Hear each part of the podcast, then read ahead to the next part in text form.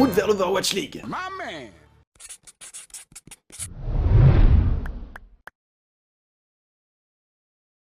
Houston, on est une franchise Et oui, vous l'aurez compris, nous allons parler des Houston Outlaws dans cette nouvelle présentation sur e Overwatch League.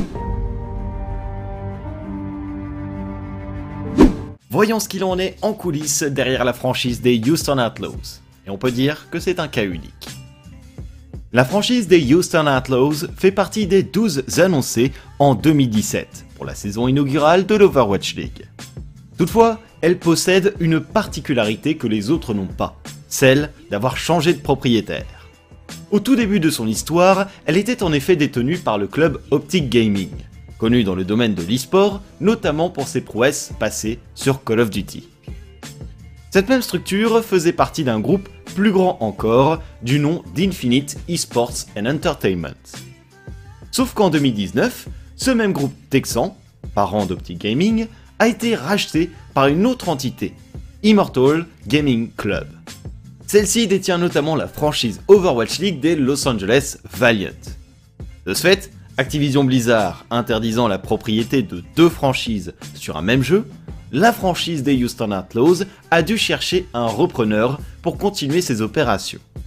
Vers la fin de l'année 2019, un investisseur s'est engagé, Beasley Media.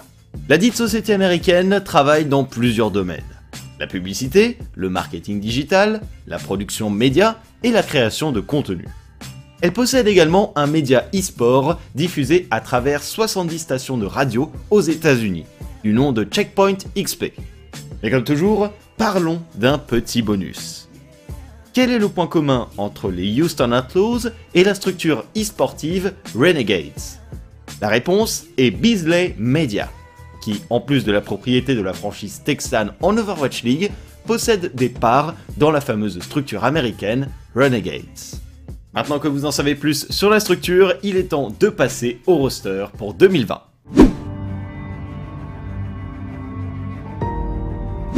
On commence comme toujours par les joueurs DPS. Spécialiste des snipers, il est un joueur finlandais qui ne manque pas de cliquer sur les têtes. Jerry Mazalin dit Lingzer. Son passif sur Overwatch remonte déjà à plus de 3 ans. Dès 2015 et le début de la bêta fermée, celui-ci arpentait les tournois naissants alors en Europe. On le retrouvait d'abord sous les couleurs de l'équipe Flat Earth, avant que celle-ci ne devienne Creation Esports quelques temps plus tard en 2016. Le jeu n'est pas encore sorti, qu'il côtoie déjà de futures pointures comme notre français Nox ou encore le britannique Numlocked. L'équipe s'immise de plus en plus régulièrement dans les dernières en présence, ne manquant pas d'aller chercher des titres, tout comme défier les plus grands. Je repense alors à cet Overwatch Takeover, premier du nom, où Creation se retrouve contre Rogue en grande finale et ne perd que d'un fil. Je repense aussi à deux tournois majeurs, s'étant déroulés durant cette année 2016, première d'Overwatch sur le marché l'Overwatch Open et le SL Atlantic Showdown. Deux compétitions, 300 000 et 100 000 dollars de cash prize, auxquels Creation Esports se qualifie lors des phases dédiées. Une performance qui leur vaut d'être récupérée intégralement par la team Dignitas.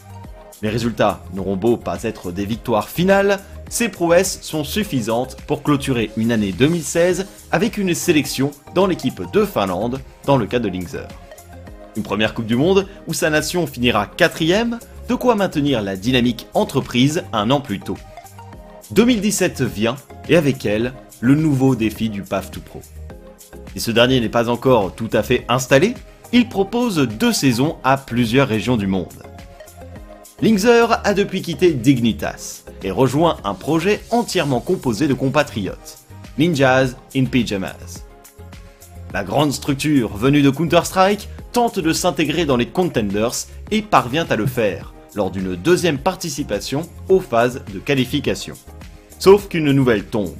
NIP libère son roster Overwatch.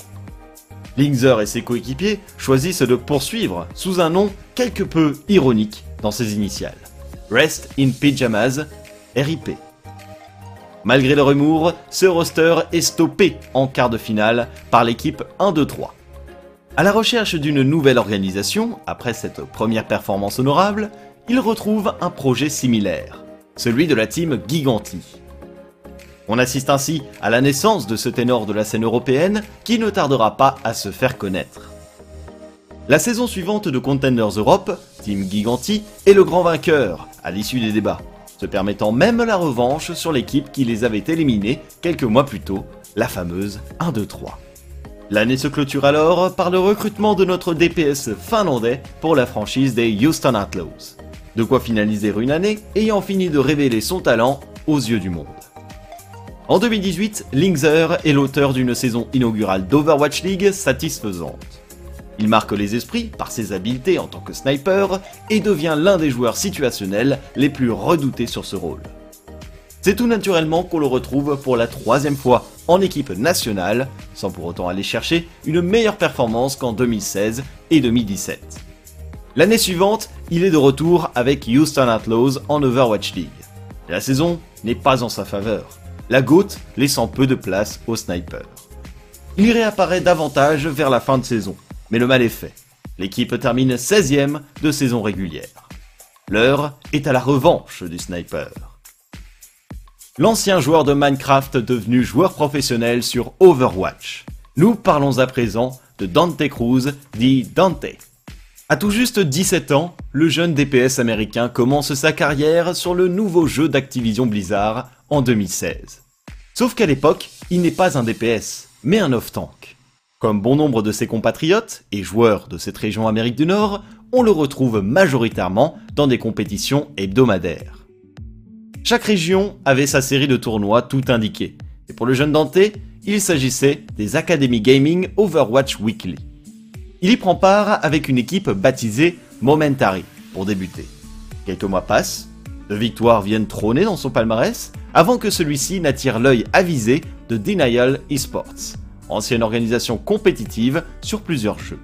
Il y côtoie d'ailleurs un certain main tank canadien du nom de Félix Lengel, le désormais célèbre XQC. Cette nouvelle maison est un tremplin pour Dante, qui continue de prendre part à des tournois hebdomadaires mais commence à enchaîner les victoires. Si Denial finit par se séparer de son roster, il opère alors une transition vers le rôle de DPS, par nécessité de compléter ce rôle pour le collectif. À son poste d'off-tank se trouvant désormais Space, futur Los Angeles Gladiators. L'équipe finit par devenir Yikes, qui accueillera Linkser le temps d'une compétition avant de devenir Arc 6 et tente sa chance en Contenders d'Amérique du Nord. Essai réussi en phase de qualification, mais non transformé en saison régulière. Malgré la défaite, l'année 2017 touche à sa fin avec une excellente nouvelle. La franchise des San Francisco Shock se prépare pour sa saison inaugurale d'Overwatch League et a besoin de lui. Sa première saison est correcte, avec une 9ème place en saison régulière, mais il est transféré durant le mercato chez Houston Outlaws. La saison 2 est plus compliquée que la première, aussi bien dans le jeu qu'avec les nouvelles sur le rachat de la structure parente. Pour cette troisième saison d'Overwatch League, il y a ainsi un doux parfum de revanche et de rattrapage dans l'air. Une progression maîtrisée, une montée lente mais assurée. C'est ce qui définit le parcours de Jeffrey Tsang, dit Blasé. Le DPS américain arrive dans une nouvelle équipe de Houston pour la saison 3 de l'Overwatch League. Avec lui, de véritables spécialistes vont s'affairer et sa flexibilité pourrait bien servir ce dessin. Cette variété de héros, Blasé l'a travaillé tout au long de sa carrière, jusqu'à maintenant. Entre 2016 et 2017, il connaît comme beaucoup les tournois hebdomadaires et les phases de qualification en tout genre pour tenter de façonner le tremplin vers les hautes sphères approchantes. Work in Progress, Straight Outta Q. Des noms qui ne vous disent pas forcément quelque chose, mais ce sont là les premières équipes de ce joueur. L'année décisive arrive quelques temps après ses expériences. 2018 marque son entrée dans le grand bal de l'Overwatch Path to Pro au sein de Gladiators Legion, équipe académique Los Angeles Gladiators. La dimension a complètement changé, aussi bien dans l'environnement compétitif autour de lui et les perspectives qui s'offrent un peu plus loin sur la route. Dans ce roster, où il côtoie Cory, Gods ou encore Punker, Blasé apprend et contribue à deux saisons de Contenders Amérique du Nord. Les résultats sont honorables en saison régulière, mais les phases de playoff ne sont jamais florissantes. Toutefois, Le profil de ce DPS intrigue Boston Uprising qui le recrute pour la saison 2 de l'Overwatch League. Celle-ci est loin d'être une idylle, tant la franchise souffre et finit 19ème de saison régulière. Une leçon apprise dans la douleur, mais qui restera sûrement à l'esprit d'un blasé, à présent dans un roster plein à craquer d'individualités de renom. Joao Pedro Goes Teles dit Hydration, celui qui débuta sa carrière dans une équipe baptisée The 1% avant de finir lui-même dans ce pourcentage des meilleurs joueurs d'Overwatch. Un beau clin d'œil de l'e-sport envers ce DPS américano-brésilien. Mais savez-vous que son pseudo vient en réalité d'une bouteille de Gatorade? C'est là toute l'originalité de la discipline et du parcours de ce dernier. On le retrouve ainsi dès 2016 avec l'équipe baptisée The 1%. S'il ne sait pas encore ce qui va lui arriver par la suite, Hydration commence à faire ses premiers pas dans les tournois hebdomadaires de la région. Gozu Gamers, ESL, Academy Gaming Overwatch Weekly, il ne rate pas une occasion de consolider son expérience du terrain et réalise quelques belles performances sur son chemin. Toutefois, c'est en 2017 que les affaires vont commencer à être plus sérieuses. La nouvelle année commence d'ailleurs bien, puisque le roster de The 1% est intégralement recruté par l'organisation américaine Counter Logic Gaming. Hydration ne la quittera plus de l'année et continuera d'enchaîner les tournois hebdomadaires avant de se lancer lui aussi dans le grand bain des contenders. Après une qualification pour cette saison 0 en Amérique du Nord, CLG ne parvient malheureusement pas à décrocher le titre. Mais elle va être le tremplin final. À la suite de cette saison de compétition, la franchise de Los Angeles Gladiators rassemble ses forces pour la saison inaugurale de l'Overwatch League. Nous sommes fin 2017, Hydration vient d'atteindre l'élite d'Overwatch. Sa saison 2018 est d'ailleurs une belle performance, qui l'amènera jusqu'en playoff, une quatrième place de saison régulière et plusieurs participations dans les finales de phase. C'est tout autant l'occasion de le voir pour la première fois en équipe nationale lors de la Coupe du Monde 2018 qui lui fera voir la BlizzCon de près. En 2019, Hydration a réitéré l'expérience avec Gladiators, montrant à la fois son talent sur du DPS, mais aussi sa flexibilité lorsqu'il s'agit d'avoir un gameplay plus agressif. En témoigne son bulldozer qui a souvent causé du tort à ses adversaires.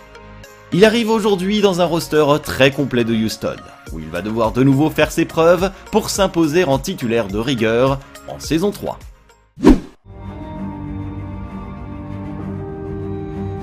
Après les DPS, il est temps de s'intéresser à la ligne de tank de ces Houston Outlaws. Probablement l'un des joueurs les plus sympathiques de l'Overwatch League, il est temps de nous attarder sur le parcours du main tank américain, Muma. Tout commence en 2007 on le retrouve déjà dans l'optique des Outlaws. Non, n'est pas devin, mais côtoie son coéquipier support, Boink, dans une équipe portant le nom de ce dernier, 20 Boink. Sans détour et par l'intermédiaire de ce tout premier collectif, Mouma tente ainsi sa chance dans l'une des grosses compétitions de l'époque, le SL Atlantic Showdown. Malgré tout, le temps n'est pas encore venu pour lui. Il est surtout venu le temps d'être recruté d'ailleurs, au sein de l'organisation Gale Force Esports. Si les débuts sont prometteurs, en entrant dans 2017 avec cette nouvelle maison, les tournois hebdomadaires et compétitions uniques deviennent de plus en plus compliqués pour Gale Force Esports. Mouma et ses coéquipiers ne parviennent plus à trouver la bonne recette et la structure décide de libérer le roster en mai 2017. Entre-temps, Mouma avait eu le temps de s'entourer de joueurs comme Boink, de retour, Clockwork et même Bunny. Un fort accent de Houston traînait déjà dans l'air et s'intensifiait au fil du temps. Mais après cette libération, ce n'est pas encore la franchise qui vient. C'est FNR GFE. Les ex-Gale Esports Club, les NRG Esports et les ex-Fnatic se rejoignent en cette même équipe afin de relancer la machine. Un pari payant puisque cette formation intervient au moment des Contenders Amérique du Nord saison 0. La phase de qualification est réussie et FNR GFE s'offre même une demi-finale pour l'occasion. La saison suivante, c'est le bis repetita, pour une équipe bien déterminée à se battre pour continuer leur ascension. Si la phase régulière se joue sur le fil, FNR GFE termine tout de même en demi-finale pour la deuxième fois de son histoire. Après de tels résultats, les yeux se tournent nécessairement sur cette jeune équipe en vue de l'Overwatch League.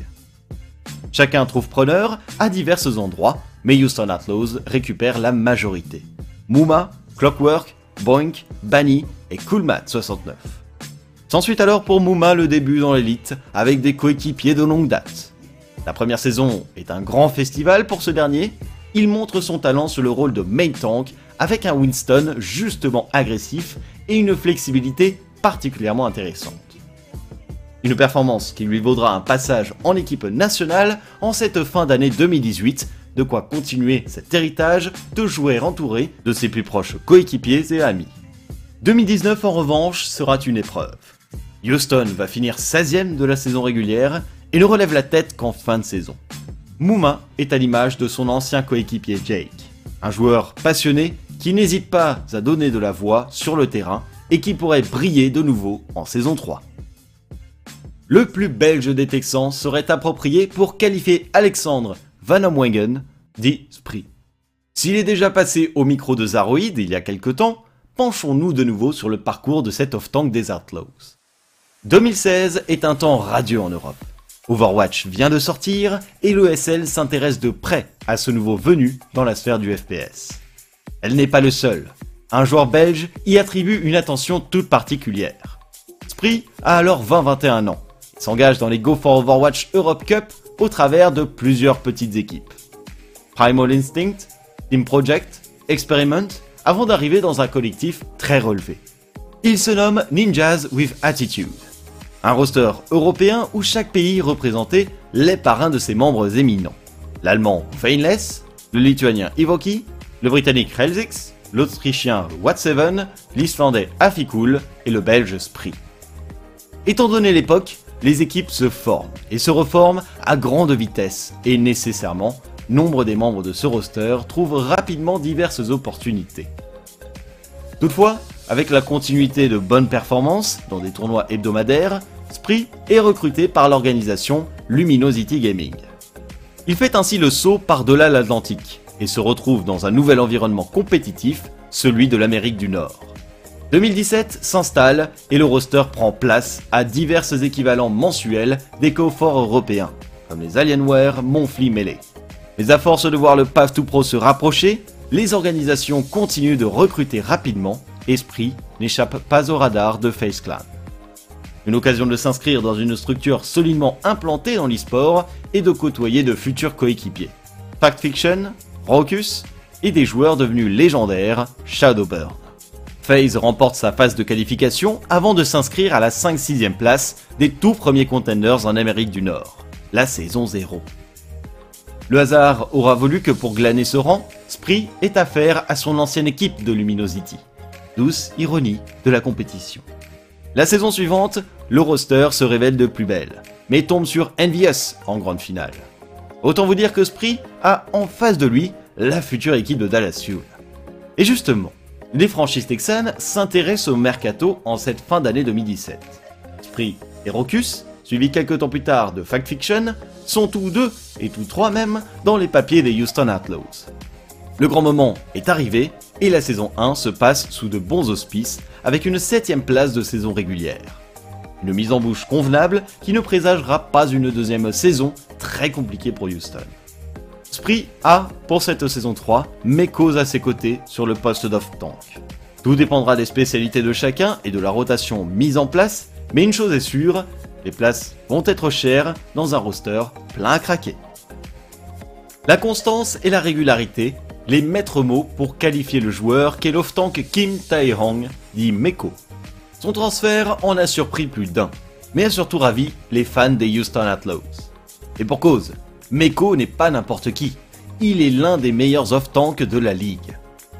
Cette force lui est venue d'une précocité sans égale. Dès la fin de l'année 2016, il nous est donné de voir ce joueur sud-coréen œuvrer au sein de l'Apex, la grande compétition de la région et du monde sur Overwatch. Il fait alors partie de l'équipe LW Blue. Le nom ne vous dit peut-être rien, mais lorsque vous voyez New York Excelsior aujourd'hui, en voici le berceau originel. En effet, à ses côtés, des joueurs comme Sebi Janus, Pine, Flower, Mano, Jonak et coach comme Wizard Young, Agap ou encore Pavan. La crème de la crème qu'il côtoiera petit à petit entre 2016 et 2017 au travers de 4 saisons de l'Apex en Corée du Sud. Si le meilleur classement de LW Blue restera une troisième place, le succès ne va pas tarder à frapper à la porte de ce roster. Fin 2017, Meko et le reste de ses coéquipiers sont recrutés par New York Excelsior, avec la suite qu'on leur connaît. Une première saison qui se solde par deux titres et deux finales de fin de phase, une première place à la fin de la saison régulière et un parcours jusqu'en demi-finale de playoff. La deuxième saison est en ligne avec la première, quoique plus difficile. Trois participations sur quatre possibles aux playoffs de fin de phase, une troisième place à la fin de saison régulière, ainsi qu'en playoffs de fin de saison. Meko fait partie de ces joueurs les plus réguliers en Overwatch League, par des performances qui impressionnent même dans la défaite. Si Choi Ho-bin a été le MVP de la grande finale pour San Francisco Shock, et un élément clé dans leur saison victorieuse, vous pouvez en être sûr que Meko n'est pas loin derrière dans le classement des off-tanks.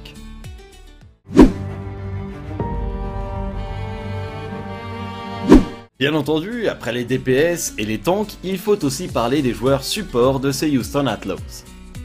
Un talent pour les noms d'équipe, voilà ce que je peux vous dire pour introduire Daniel Pence, dit Boink. Le jeune support américain possède un parcours en tout point similaire à celui de son coéquipier et ami Mouma, à partir de l'année 2017. Mais concernant l'année 2016, il y a une petite subtilité de ce dernier qui le différencie. Les noms d'équipe. Lorsqu'il se lance sur Overwatch, il connaîtra deux équipes aux noms originaux. Boink Boink Here Comes the Boink et 20 Boink. Au-delà de ce détail, Boink est un support dont le pool de héros est très similaire à celui de la nouvelle recrue 2020 pour Houston, Jexy. Étant donné le recrutement de Rappel qui se rapproche davantage du hero pool de Rocus, il est possible que Houston favorise la construction de deux duos adaptables selon les plans de jeu. On aurait ainsi Boink Rocus et Rappel Jexy, alternant selon les besoins. Mais ceci sera à confirmer durant la saison 3. Nous arrivons à présent à l'un des plus solides supports américains sur Overwatch, Shane Flaherty T. Rocus. Il fait partie d'un club très fermé au sein de ses compatriotes, celui des joueurs avec le plus grand nombre de sélections en équipe nationale. Avec trois sélections, il arbore ce titre aux côtés d'un autre joueur Overwatch League, Sinatra, des San Francisco Shock. Pour en arriver là, il y a tout de même eu des étapes. Revenons aux origines, façon film de super-héros. Shane Flaherty débute son épopée compétitive sur Overwatch en juillet 2016, deux mois après la sortie officielle du jeu. La première équipe, baptisée Hono, lui permet de côtoyer un de ses futurs coéquipiers, Fact Fiction. le plus intéressant dans cette formation, c'est l'histoire de sa création. Wikipédia nous apprend que les six joueurs originels, Moffitt, Mopork, Ziad, Chase Hill, Fact Fiction et Rocus, se sont réunis dans une équipe pour une raison. Au travers de leur rencontre via le mode compétitif, ils ont acquis un certain respect les uns envers les autres. Comme quoi, faire du compétitif sur Overwatch n'est pas que rencontrer des joueurs potentiellement toxiques. Très vite, ce roster a commencé à impressionner son monde. Malgré leur anonymat, ils parviennent à s'insérer dans les phases de qualification de l'un des plus gros tournois de l'époque, le SL Atlantic Showdown de la Gamescom. S'ils ne vont pas jusqu'à la dite convention, ils finissent tout de même 5-6e de ces qualifications. C'est là qu'une certaine organisation de Face Clan commence à s'intéresser au dossier Overwatch, et voit l'opportunité de récupérer Rocus et Fact Fiction. Odo s'achève, l'ère de Face commence. S'ensuit alors une collaboration qui va durer pendant plus d'un an et former petit à petit les bases de ce que va devenir Houston Outlaws.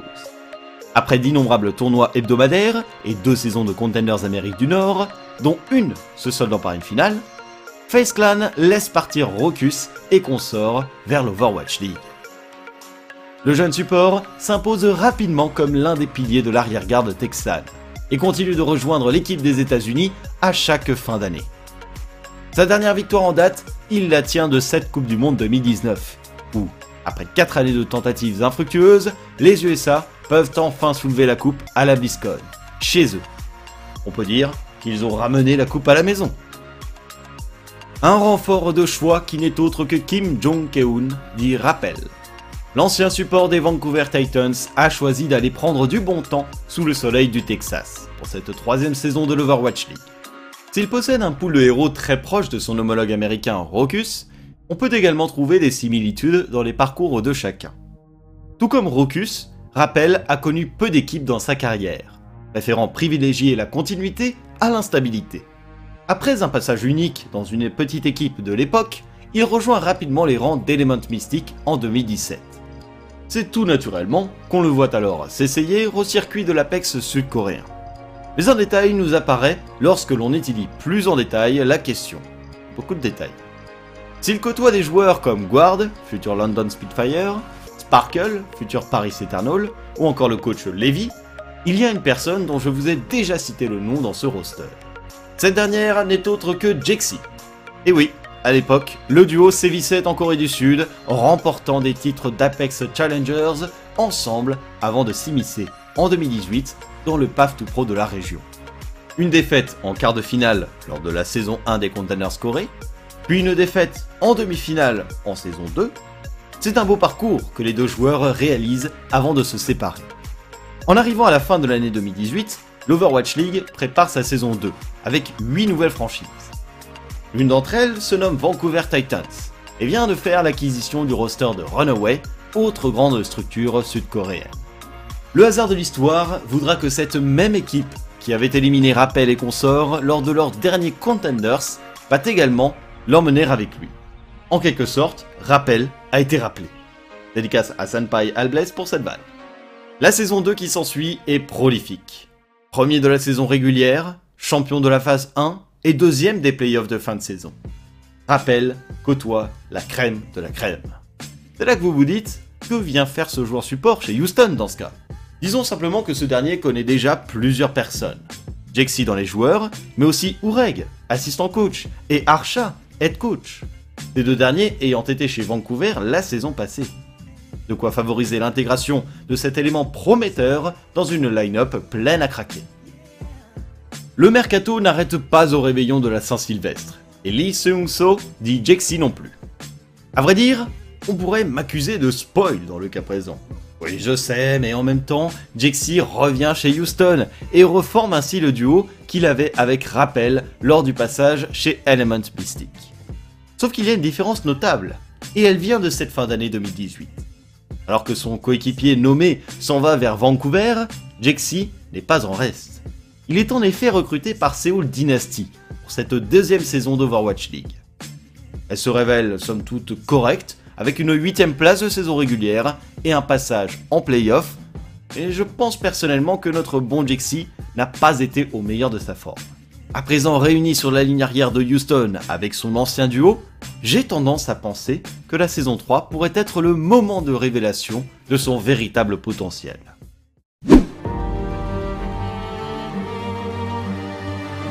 Maintenant que nous avons regardé les joueurs des Houston Outlaws, il est temps d'aller voir le coaching staff. La carrière d'Arsha Bandy est la résultante d'une passion croissante pour Overwatch et tout ce qui s'y rapporte. L'actuel head coach des Houston Outlaws a en effet commencé son aventure sur le jeu par la création de contenu. Il fut, en 2017, à l'origine d'un podcast Around the Watch qu'il avait créé avec Captain Planet et Pesto Enthusiast. Dans ce dernier, l'on retrouvait des débats, mais aussi des interviews de personnalités de la scène compétitive. Toutefois, lorsque l'Overwatch League fut venu, Archa s'est tourné vers un rôle différent, celui d'analyste. Il rejoint alors les San Francisco Shock pour la saison inaugurale de la compétition. Mais cette progression ne s'arrête pas en si bon chemin. Il s'engage la saison suivante avec les Vancouver Titans en tant qu'assistant coach. De quoi côtoyer l'une des plus belles équipes de l'histoire présente de la ligue. Après avoir gravi ses échelons un à un, il se retrouve aujourd'hui dans le rôle du head coach, l'aboutissement de plusieurs années de travail au rythme qu'il fallait. La saison dernière fut également l'occasion de côtoyer Rappel et Oureg, deux personnes qu'il aura sous son aile lors de cette saison 3. Pour accompagner Archa dans son rôle de head coach, le reste du coaching staff est le suivant. Clockwork, ancien joueur professionnel sur Team Fortress 2, puis Overwatch, qui assurera le rôle d'assistant coach pour la deuxième saison consécutive chez Houston. Ce dernier a longuement côtoyé nombre des joueurs de ce roster, notamment les anciens de Gale Force et FNR GFE. Dream, ancien analyste des British Hurricanes, puis coach des Montreal Rebellion, deux équipes académiques de franchise Overwatch League. Il assurera un rôle d'assistant coach. Oureg, l'ancien DPS des London Spitfire, de Runaway, de JC Busan et des Vancouver Titans, opère sa transition vers le rôle d'assistant coach. Une expérience folle l'accompagne et ne manquera pas d'apporter bien des éléments à cette équipe de Houston. Flame, ancien joueur de Splice, analyste et commentateur, qui continue d'opérer son rôle de General Manager pour une troisième saison avec Houston. Il est également l'auteur de nombreux contenus analytiques sur Overwatch via ses chaînes personnelles. Je me permets également d'ajouter un élément concernant l'ancien tank de ces Houston Outlaws qui est Coolmat. En effet, ce dernier vient d'annoncer son départ à la retraite, mais il semble qu'il reste avec l'organisation et passera sur un rôle qui n'a pour l'instant pas été précisé lors de l'annonce. Toutefois, cet ancien joueur qui connaît bon nombre de personnes chez ces Houston Outlaws ne manquera pas d'avoir son mot à dire, potentiellement en assistant coach ou éventuellement dans le management.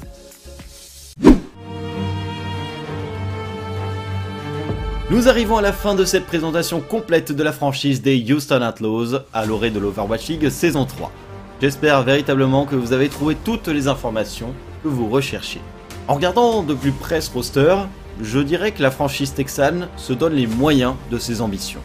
Elle continue de capitaliser sur les bases de ce qui a construit son équipe depuis deux ans. Uma, Boink, Spree, Dante, Lingzer, éventuellement Kumat aussi si on le considère, même s'il a pris sa retraite, il est toujours là. Toutefois, dans le même temps, on n'hésite pas à renouveler quelque peu cette équipe avec des personnalités qui ont tout de même une certaine expérience d'Overwatch. Je pense notamment à Oureg Archa au niveau du coaching staff, mais aussi Rappel, Meko dans le roster. Ce qui n'est pas rien. À vrai dire, c'est une alliance qui va devoir se mettre en place, comme toute équipe qui fait beaucoup de recrutement. Dans le sens où il va falloir réussir à créer une synergie entre toutes ces individualités. Mais à vrai dire, je ne m'en fais pas vraiment beaucoup pour ces Houston Outlaws, étant donné qu'on est sur des personnalités qui sont assez ouvertes de manière générale. Ils sont assez accueillantes, je pense notamment à Mouma. On est plutôt dans cette optique de travail à construire quelque chose plutôt que garder des égaux en place. Ce qui m'inquiète véritablement, c'est le stacking. Parce qu'on ne sait pas encore si c'est un avantage ou une faiblesse dans un roster. Dans l'idée, une rotation à beaucoup de joueurs peut être intéressante, notamment au niveau des poules de héros mais elle peut aussi être détrimentaire en cas de recoupement. Et elle peut aussi être un avantage si on considère le nouveau rythme de l'Overwatch League en saison 3. Donc c'est là aussi où un roster de 11 personnes tout de même, un staff assez extensif, bien j'ai quelques petites inquiétudes pour Houston. Mais c'est comme toutes les équipes, il faudra le confirmer lors de la saison 3. En quelque sorte, on pourrait se dire que Houston en plus de se donner les moyens de ses ambitions, est en train d'anticiper quelque peu le rythme qui va se mettre en place avec tous les homestands, cette vision de l'Overwatch League pour la saison 3. Mais bon, on verra bien. En tous les cas, n'hésitez pas à me dire ce que vous pensez de cette franchise à l'orée de cette nouvelle saison. Et moi, je vous dis à très vite pour une nouvelle présentation. Salut tout le monde